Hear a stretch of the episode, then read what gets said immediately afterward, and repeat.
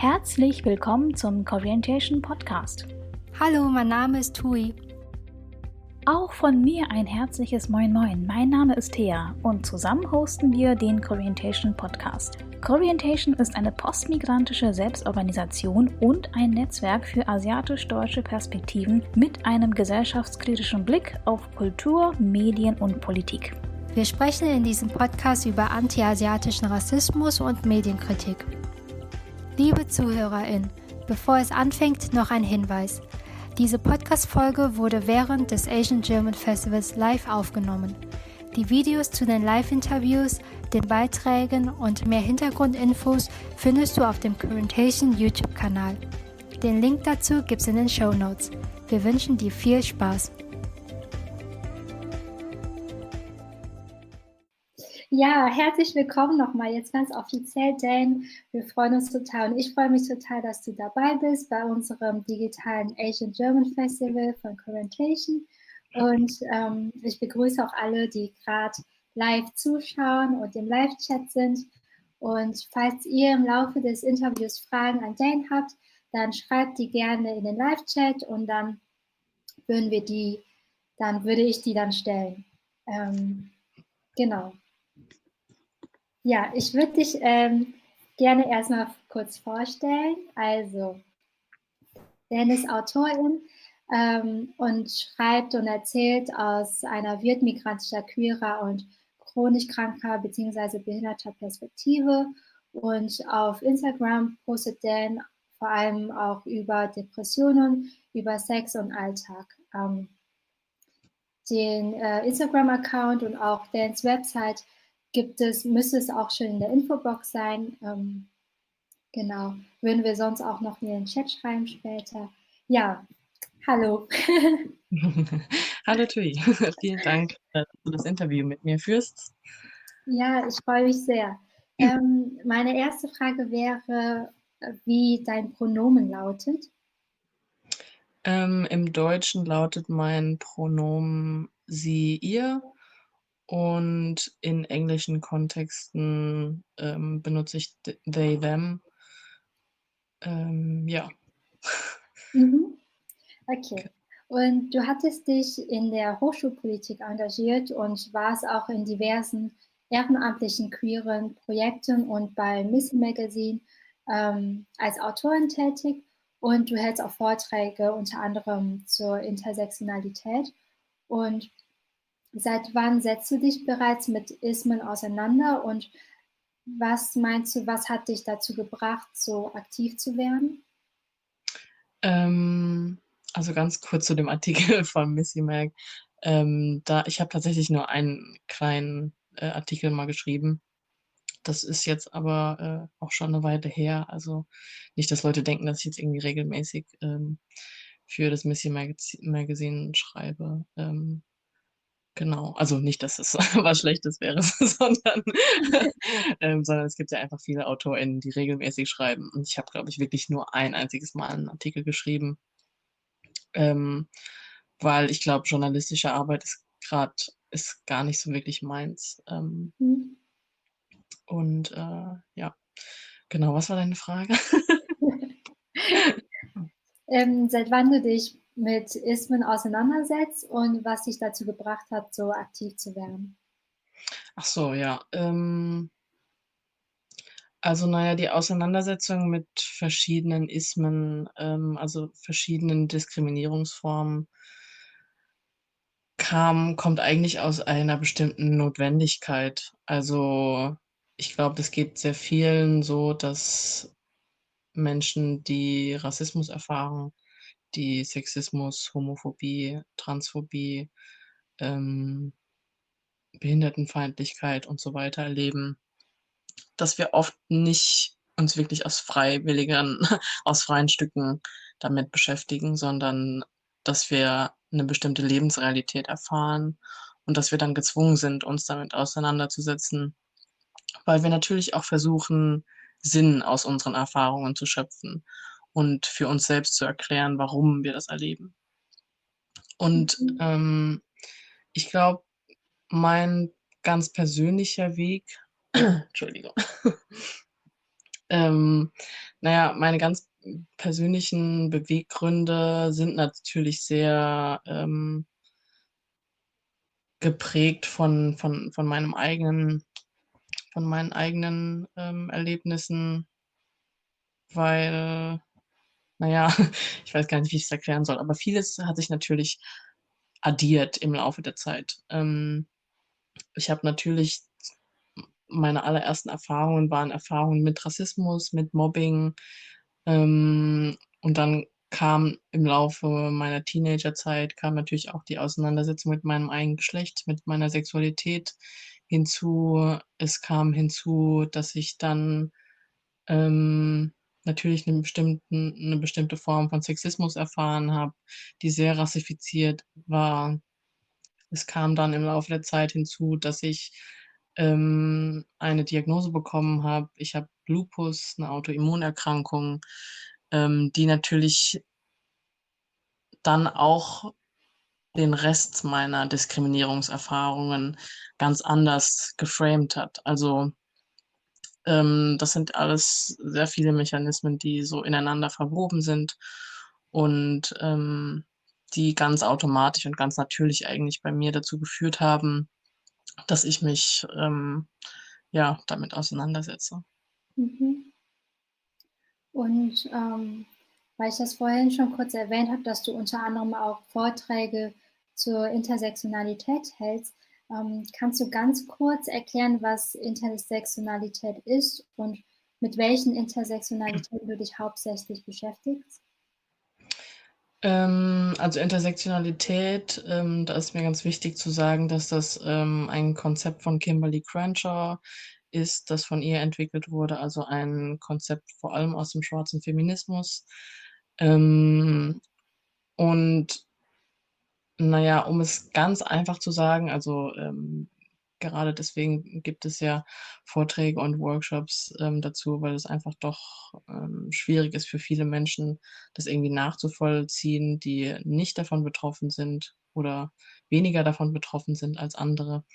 Ähm, Intersektionalität heißt im Prinzip einfach, dass Menschen von verschiedenen Formen der Diskriminierung betroffen sind. Ähm, es gibt im Deutschen auch den Begriff Mehrfachdiskriminierung, aber da kommt eigentlich nicht so diese Nuance heraus, dass es nicht um eine, dass man diese Diskriminierungsform nicht einfach zusammen addiert, mhm.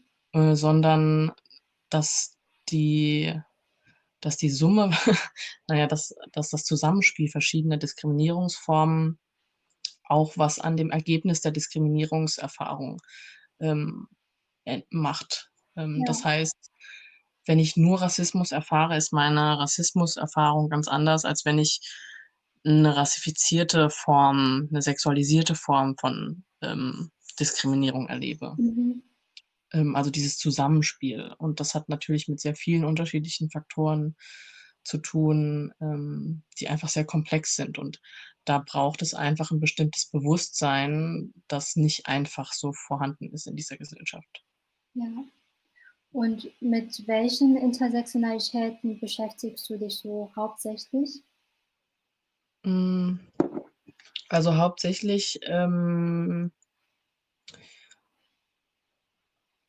naja, ich würde schon sagen, dass gerade wenn wir jetzt ähm, hier beim Asian German Festival sind, ähm, dass ich mich momentan eigentlich sehr viel mit ähm, vietnamesischer ähm, Identität auseinandersetze und eigentlich versuche, den Rest meiner Identitäten mit dieser zu vereinbaren. Mhm. Also, ähm, und das aber vor allem im deutschen Kontext. Ähm, also, ja, ich weiß nicht, ob ich das jetzt äh, irgendwie ausreichend beantwortet habe. ich überlege gerade. Nee, alles gut. Ja, und also, wo du auch schon direkt mhm. darüber sprichst, ähm, welche ja, Schwierigkeiten oder Struggles erlebst du dann so innerhalb der asiatisch-deutschen Community? Also auch jetzt vor allem mit deinem Queersein und mit deinen Depressionen? Ähm, Ich kann natürlich nicht für 'ne äh, nicht generell für asiatisch-deutsche Community sprechen, sondern es geht schon vor allem um, ähm, wirtdeutsche Community und auch wieder in 'nem bestimmten Kontext. Also, meine Eltern sind GastarbeiterInnen gewesen. Mhm. Ähm, das ist auch noch mal sehr relativ spezifisch. Ähm ich überlege grade, ja. Ähm, Struggles, es gibt natürlich viele. Also grade was, ähm ja, es fehlt eigentlich an Auseinandersetzung mit ganz vielen Themen. Mhm. Ähm, und wir haben aber nicht nur eben auf dieser na ja, sagen wir mal, kulturellen Ebene in Anführungszeichen, ähm, 'nen bestimmten Struggle. Also, es geht nicht nur darum, dass wir vereinen müssen, ähm, Wirt zu sein und deutsch zu sein, sondern es geht vor allem auch um 'nen Intergenerationenkonflikt. Also, Mhm. ähm, wir haben diesen Konflikt in der Regel meistens mit unseren Eltern, mit Großeltern. Ähm, und da sind einfach noch mal da spielen natürlich auch noch mal andere, ähm, Faktoren mit rein, wie zum Beispiel Senioritätsprinzip ähm, das wir einfach in sehr vielen südostasiatischen Communities kennen. Ähm ja, ich weiß nicht. Was ist was ist dein Struggle in der asiatischen Community, in der Mhm. virt äh, deutschen Community? Ja. Ja, also meine Eltern kommen auch aus Vietnam. Ich bin auch in der, ähm, wirtdeutschen Community hauptsächlich. Ähm ich finde also, wie du auch schon gesagt hast, dass dass da kein Austausch ist. Also, dass wir irgendwie nicht über unangenehme Sachen reden, habe ich das Gefühl. Ähm, und das ist halt 'n riesiges Problem irgendwie. Ähm, sei es über eigene Probleme oder über über politische Dinge, ähm über bestimmte Vorurteile, auch innerhalb der wirtdeutschen Community. Ja, und das ist halt so schwierig, weil sobald man oder sobald ich versuche, das irgendwie anzusprechen, kommt aber auch voll oft so 'ne Abwehrreaktion, dass man jetzt nicht darüber sprechen soll. Also, weißt du, was ich Mhm. meine oder kennst du das vielleicht auch Ja. Ich kenne es auf jeden Fall, ähm, von meinen Eltern, dass sie so 'ne Abneigung dagegen haben, über politische Themen zu reden. Mhm. Mhm. Ich glaube, sie haben vor allem auch 'n Problem damit, wenn ich irgendwie wütend bin über bestimmte Dinge, wenn ich mich aufrege über bestimmte Ja. Dinge. Ähm, das hat in der Regel einfach keinen Raum. Ähm, und das zieht sich natürlich das überträgt sich natürlich auch auf meine Erfahrung mit Behinderung, mit chronischer Erkrankung, Mhm. ähm, und auch und auch mit Geschlecht eben. Ähm, das sind alles Gründe, die mich einfach ja die mich einfach manchmal zur Weißglut treiben und dass dieser Raum fehlt, darüber zu sprechen, grade mit der Familie, ähm ist, glaube ich das ist wahrscheinlich das Schmerzhafteste so Mhm. im im Alltag.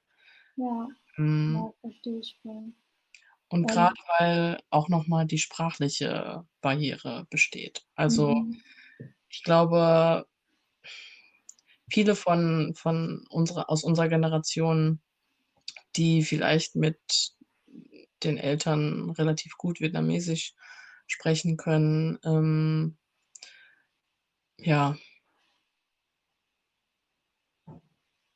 beneide ich, glaube ich, sehr. Ähm, aber ich Mhm. glaube, die Mehrheit hat wirklich Probleme, wirklich Gedanken, Gefühle und grade komplexe, ähm, Themen zu artikulieren auf. Vietnamesisch.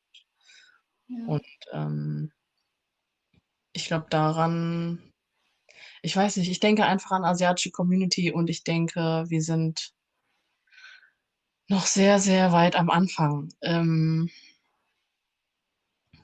und ich denke halt auch immer wieder darüber nach, gerade weil das Thema Solidarität natürlich auch immer wieder aufkommt. Es kommt auch immer wieder das Thema Diversität auf. Ähm, und ähm, ja, ich glaube, ich greife hier auch ganz ähm, bewusst die Entscheidung ähm, der, der beiden ähm, der beiden Parteien in Anführungszeichen, auf die sich äh, aus dem Asian German Festival zurückgezogen haben, Mhm. weil ich das sehr gut nachvollziehen kann. Ähm, es fehlt ganz oft in der Community eine, eine ganz bewusste Auseinandersetzung mit, ähm, mit bestimmten Themen. Und ja, ich weiß nicht, gerade wenn ich an Intersektionalität denke, dann versuche ich das natürlich auch zu verknüpfen. Also Mhm. selbst wenn wir eine Auseinandersetzung haben und zum Beispiel eine Aufstellung in einem Panel haben, dass vielleicht dark-skinned people, äh, dark-skinned Asians ähm, hat, dann haben wir trotzdem immer noch auch auf vielen anderen Ebenen noch eine fehlende Auseinandersetzung einfach. Ja. Die also grade grade was queere Repräsen Repräsentation und auch gerade vor allem, glaube ich, was, ähm, disabled und, ähm, chronically ill people angeht. Das sind einfach, ähm, Identitäten, die in der Community nicht wirklich sichtbar sind. Und die Herausforderung, vor der wir stehen, ist halt, glaube ich, einfach, dass wir wirklich uns fragen müssen abgesehen von Repräsentation. Also, natürlich kann ich immer, ähm, irgendwie, ähm, ein Panel möglichst divers besetzen und es ist auch wichtig. Ähm, und deswegen möchte ich noch mal sagen, ich äh, unterstütze und verstehe total auch die Entscheidung, ähm der der beiden Parteien. Aber, ähm ja, wir müssen wirklich ganz konkrete Schritte einleiten, was wir als Community als Nächstes tun. Ähm, Ja. weil die Frage und das kommt jetzt auch grade aus 'ner queeren und aus 'ner Behindertenperspektive. Ich möchte nicht immer die Person auf 'nem Panel sein, die immer über Queerness redet, die Mhm. immer über Disability spricht. Ja. Ähm, und dann fehlt es aber beim Rest des Panels mit der Auseinandersetzung, mit der wirklich inhaltlichen und reflektierten Auseinandersetzung. Und, ähm es ist natürlich 'ne Herausforderung ähm, ein Festival möglichst divers und inklusiv zu gestalten. Und es ist aber vor allem auch also, grade wenn wir an Inklusion denken, dann ist es halt wichtig, sind wir überhaupt in der Lage, diese Räume zu bieten, die inklusiv sind? Mhm. Also ich denke einfach nur an meine eigene Erfahrung, wie anstrengend es ist, ähm, manchmal Gespräche oder Diskussionen über Queerness und Disability zu führen, ähm, weil ich immer wieder mit bestimmten Ismen konfrontiert werde. Ähm, und ich bin mir nicht sicher ja, also, es soll keine keine Ausrede dafür sein, ähm, dass ei ein Panel nicht divers oder nicht, äh, inklusiv ist, ne, natürlich, ne? Aber die Frage, die sich 'ne Community stellen muss, ist: Wie können wir Räume schaffen, die nicht immer wieder Verletzungen reproduzieren, grade in Hinblick auf Anti-Blackness und Colorism? Mhm. Ähm weil Tatsache ist einfach wirklich, dass also, grade aus der Viet-Community kenne ich das eben, wir sind sehr, sehr colorist. Ähm, Mhm. also, Dark Skin is not regarded as beautiful. Ja. Ähm und ich will nicht, dass irgendwie dann ja, also, es muss halt wirklich ich weiß nicht. Also, ich dachte einfach natürlich 'n Asian German Festival ist 'ne sehr breite Bezeichnung, aber man muss vielleicht ganz spezifische thematische, ähm, Schwerpunkte setzen. Mhm. Ja, auf jeden Fall. Panels, ähm, irgendwie besetzen. Und Asian German Festival ist natürlich, ähm, einfach 'n sehr, sehr breiter Rahmen, den wir, glaube ich, in Deutschland, ähm, nicht wirklich erfüllen können, weil wir natürlich auch nicht also, was heißt in Deutschland, den wir in der Community, ähm so einfach noch nicht erfüllt haben. Mhm. Ja. Ja, stimme dir da total zu. Ähm, ich hätte noch eine Frage aus dem Live-Chat, wenn das okay ist. Das ähm, richtet sich auch ein bisschen so an die Beard-Community. Ähm, mhm. Und zwar ist hier eine Frage, wird diese Behinderung denn eigentlich als Behinderung wahrgenommen oder ernst genommen? Überhaupt in der, ah, ernst genommen in der älteren Wirt-Community. Ich denke mal, damit ist gemeint ähm, in der Generation unserer Eltern und Großeltern. Ähm, ja, ich lese es auch gerade. Ja, als Behinderung wahrgenommen. Ähm, das ist tatsächlich einfach nochmal, darüber könnte ich fast auch wieder einen ganzen Vortrag halten. Ähm, also es, ich, nur um so einen ganz kleinen Einblick zu geben, mhm. die Abgrenzung oder die Definition generell von Behinderung und chronischer Erkrankung ähm, in meinem Fall ist natürlich auch eine sehr normative.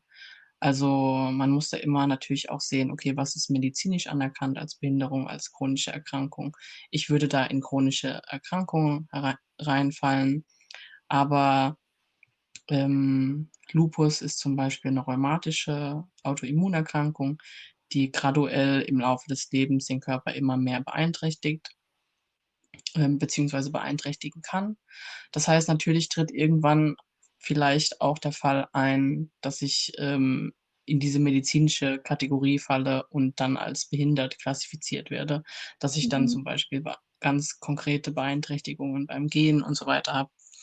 Ähm, die Beeinträchtigungen, die ich jetzt Moment, im Moment im Alltag habe, sind immer noch auf einer Ebene, die vor allem meinen Eltern und der älteren Wirt-Community ähm, ja noch die Gelegenheit geben, das irgendwie zu leugnen. Also mhm. gerade wenn es um extreme Müdigkeit, extreme Erschöpfung geht, wenn es um chronische Schmerzen geht, ähm, wenn es irgendwie darum geht, dass ich vielleicht, ähm, dass meine Blutwerte vielleicht nicht ähm, so sind, wie sie sein sollen, ähm, dann wird das immer wieder relativiert natürlich. Ne? Also ja.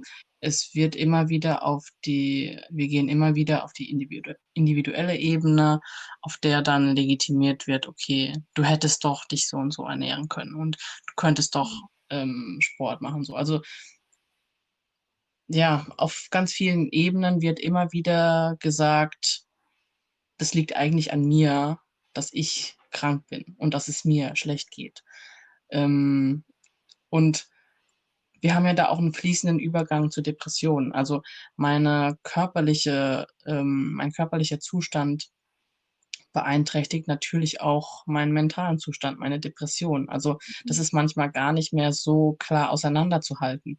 Das heißt, ich bin eigentlich immer in diesem, in, in diesem, äh, in Verteidigungsmodus äh, äh, und muss meinen Eltern erklären, mir geht es einfach wirklich nicht gut und es liegt nicht an mir und ich kann viele Dinge, ich kann meinen körperlichen Zustand auch einfach nicht kontrollieren. Also klar könnte ich noch dies und das machen. Ähm, und vielleicht, wenn ich das ausprobieren würde, dann würde das vielleicht helfen. Aber die Kapazität ist auch einfach sehr, also ja, meine persönliche Kapazität ist einfach auch sehr beschränkt, mich immer wieder damit auseinanderzusetzen, möglichst optimiert und effizient in dieser Gesellschaft zu funktionieren. Das möchte ich auch, auch nicht. Ähm, und auf der anderen Seite, ja, machen sich natürlich meine Eltern auch Sorgen. Also ähm, ich glaube, das ist auf der anderen Seite der,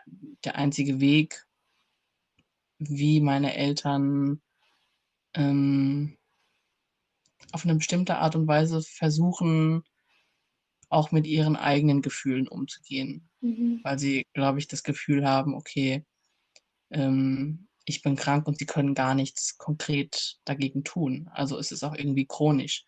Und diese Erkrankung einfach zuzulassen oder diese, diese, ja, die Tatsache, dass das außer Kontrolle äh, der eigenen Fähigkeiten, also ja, jenseits der eigenen Fähigkeiten jenseits der eigenen Kontrolle liegt, ähm, das müssen sie überhaupt erstmal verarbeiten und akzeptieren.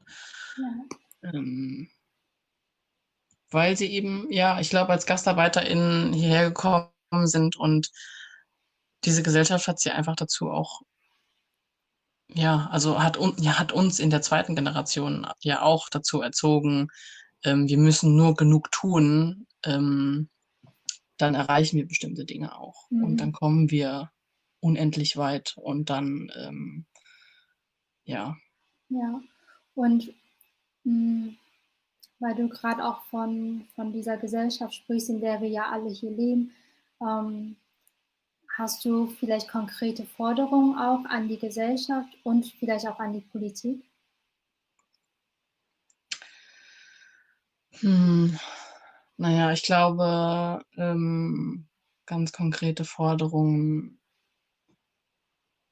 habe ich, glaube ich, keine, keine neuen. Also nichts, was nicht schon vor uns ganz viele andere schwarze Communities oder migrantische Communities, Communities gefordert haben. Mhm. Ähm, ich denke da gerade auch vor allem an die ganz aktuellen ähm, Racial Profiling und ähm, Morddrohungen im Kontext äh, Hanau, Frankfurt, ähm, gerade was jetzt ähm, an Racial Profiling in Frankfurt am Opernplatz passiert. Ähm,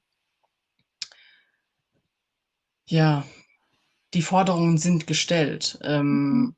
Also, und sie werden auch immer wieder gestellt. Ähm, das, was, glaube ich, wirklich schwer ist, und das betrifft halt, das bezieht sich halt nicht nur auf Forderungen an weiße Menschen, sondern das betrifft eben auch uns als asiatische Community so. Ähm, und ich glaube, ja, es fehlt einfach sehr viel an Reflexion ähm, und an an ganz konkreten Schritten, wie das in, den, wie das in unseren Alltag ähm, auch implementiert wird. Also mhm. wir kratzen momentan immer noch sehr, sehr stark an der Oberfläche, glaube ich. Es geht immer sehr, sehr, es geht vorüber, es geht, es geht überwiegend um ganz konkrete rassistische Übergriffe, die die asiatische Community erlebt.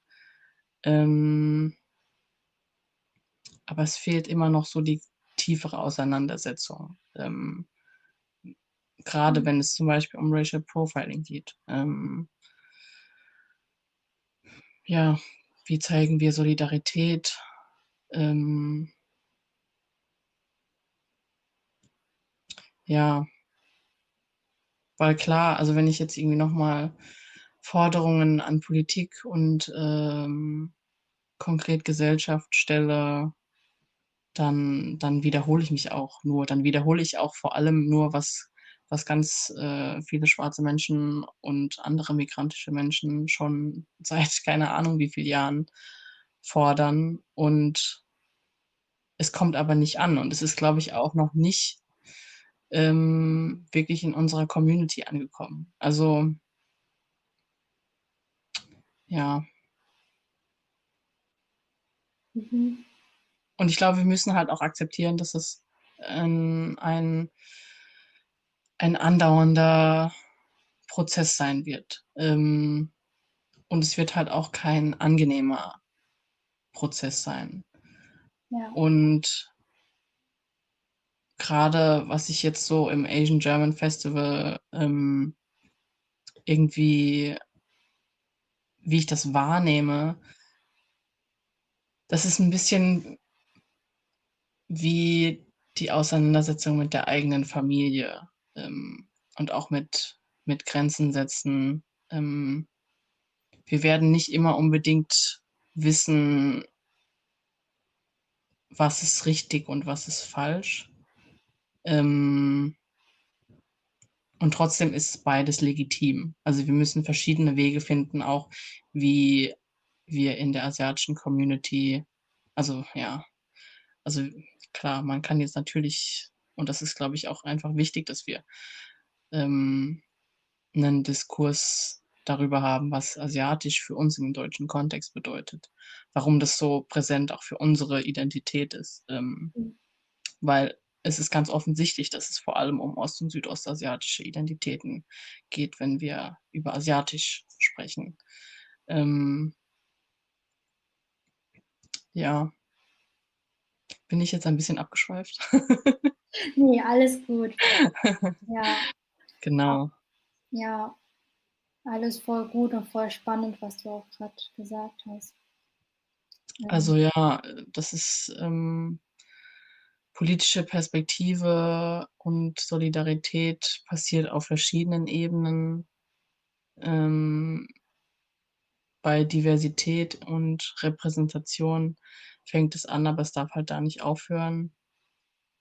Aber man muss halt auch anfangen. Also ja. ähm, man muss einen bestimmten Rahmen setzen, ähm, um überhaupt anfangen zu können. Und dem müssen wir uns, glaube ich, als Community stellen. Mhm. Ja, cool, danke dir. Ähm, nee, ich will das gar nicht abschwächen, so, aber ja, ich stimme dir voll nee, zu. Ja, ja. Ich komme ähm, nur in so einen, äh, so einen Redefluss und dann habe ich immer das Gefühl, ich rede eigentlich zu viel ähm, und weiß gar nicht, ob das so verständlich ist, aber ja. Ähm, ich habe jetzt noch eine letzte Frage, auch wieder aus dem Live-Chat. Ähm, und zwar ist hier eine Frage, oder beziehungsweise ich lese es einfach mal vor. Ich bin außer in den sozialen Medien kaum in einer Asian Community eingebunden, aber es liegt meinem Empfinden danach, dass wir entweder zu deutsch sind für die Asian Community oder zu asiatisch für die deutsche Community. Habt ihr das auch so empfunden? Ähm ja, willst du vielleicht zur Abwechslung was sagen? Mhm. Dann überlege ich kurz, äh, was ich dazu sage.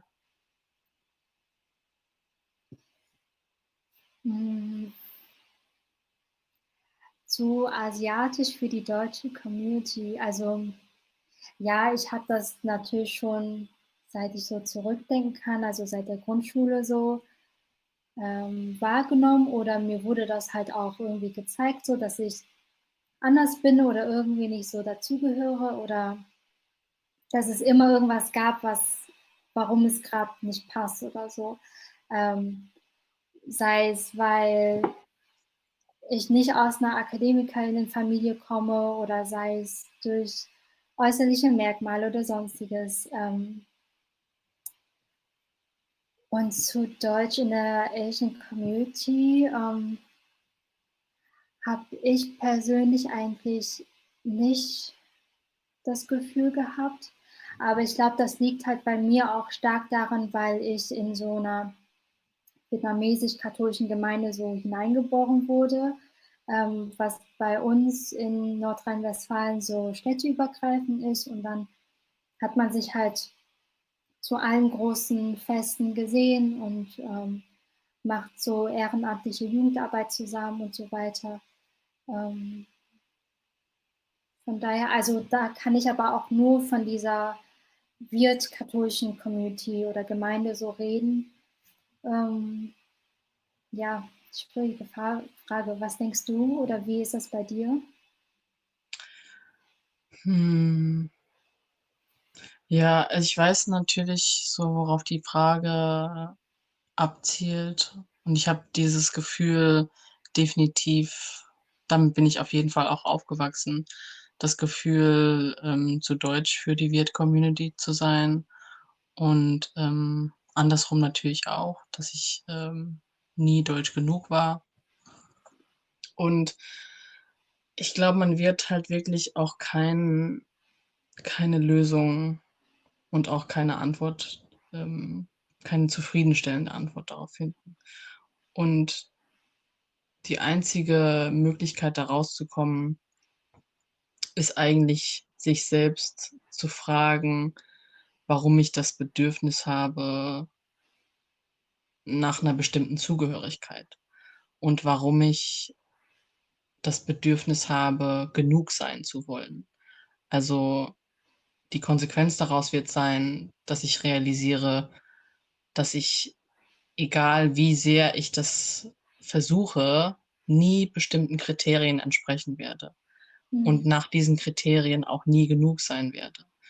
Ähm, das heißt, ganz viele, glaube ich, aus, zumindest aus der Wirt-Community, nach meiner Einschätzung nach, ähm, müssen sich so der, müssen sich die Frage stellen, wie sie sich selbst gerecht werden, wie sie sich, wie sie für sich selbst genug werden. Ähm, ja. Mhm. Also das spielt, glaube ich, bei der Frage nach Zugehörigkeit immer wieder ein Problem und äh, wieder eine, eine, eine, Rolle. Und ähm, ja, ich glaube, meine eigene, meine pers persönliche Erfahrung damit war tatsächlich, dass ich das letzte Mal vor zwei Jahren ähm, in Vietnam war und bis dahin hatte ich auch immer das Gefühl, nie genug zu sein. Ähm, und gerade in meiner persönlichen Auseinandersetzung mit Identität läuft vieles über die Auseinandersetzung mit Sprache und Reflexion über Sprache. Und ich hatte ein Erlebnis mit meinem Onkel und wir hatten tatsächlich über Rassismus in Deutschland gesprochen. Mhm. Ähm, und mein Onkel hatte mehrere Jahre in Deutschland studiert ähm, und hat auch Racial Profiling erlebt, hat aber diese rassistischen Erfahrungen nicht als Rassismus, nicht als strukturell wahrnehmen wollen.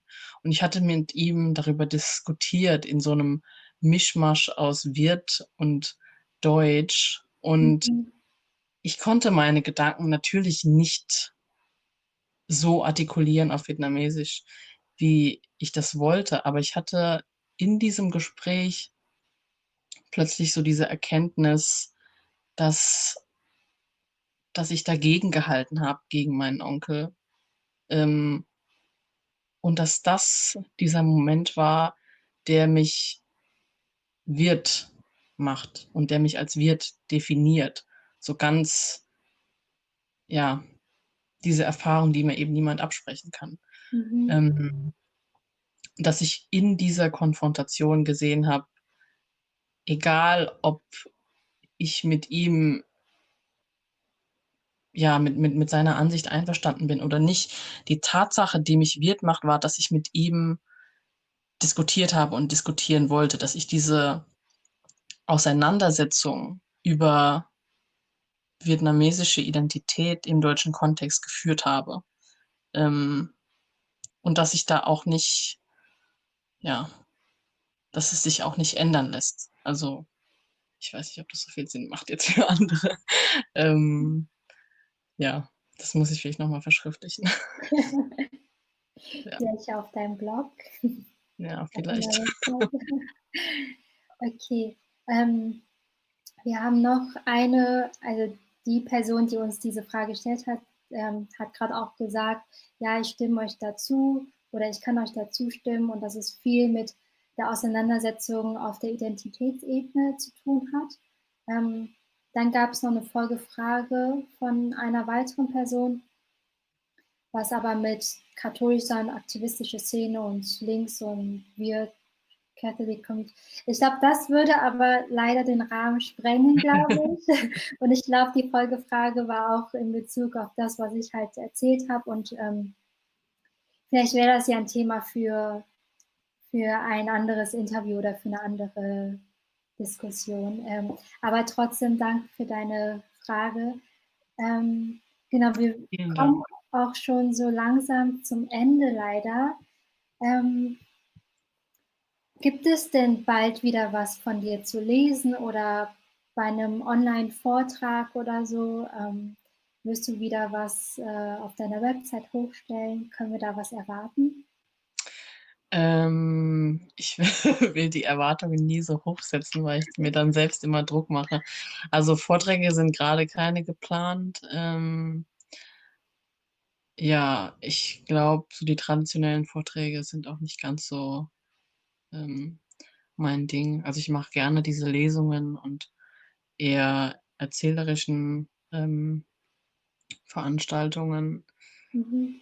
Und ich äh, möchte, habe eigentlich vor, meinen Blog ein bisschen aktiver zu betreiben. Ähm, das gelingt mir gerade nicht so wirklich, weil ich in der Bachelor-Vorbereitungsphase bin. Also ah, meine Bachelorarbeit wartet auf mich. Ähm, Genau, ähm, aber um ehrlich zu sein, ich prokrastiniere einfach sehr viel.